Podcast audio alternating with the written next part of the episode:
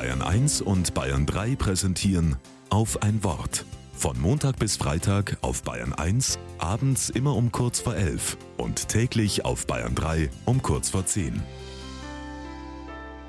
Mit Maria Anna Immert.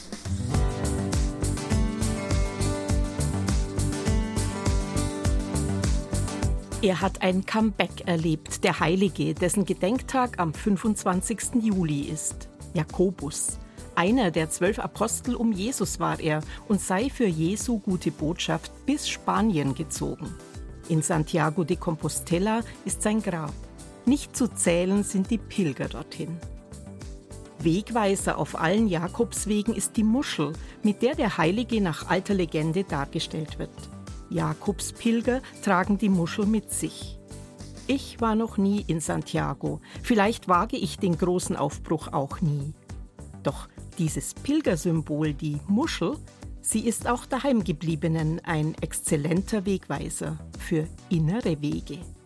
Einer Muschel nämlich kann es passieren, dass mit dem Wasser spitze Sandkörner eindringen und ihr Fleisch verletzen. Lebensgefährlich ist das. Doch genau für den Fall solcher Verwundungen ist in Muscheln ein Schutzmechanismus angelegt. Um mit der Verletzung fertig zu werden, beginnt sie, Perlmutt zu produzieren und damit nach und nach das spitze Sandkorn zu umhüllen. Aus bedrohlicher Wunde wächst eine Perle in ihr. Je größer die Verletzung, desto größer sogar die Perle. Was für ein Wegweiser für die vielen Fälle, in denen Menschen innen drin verletzt sind.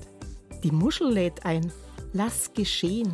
Es gibt Kräfte, die das Spitze annehmen und einhüllen und daraus Kostbarkeiten wachsen lassen. Nicht von heute auf morgen, aber nach und nach.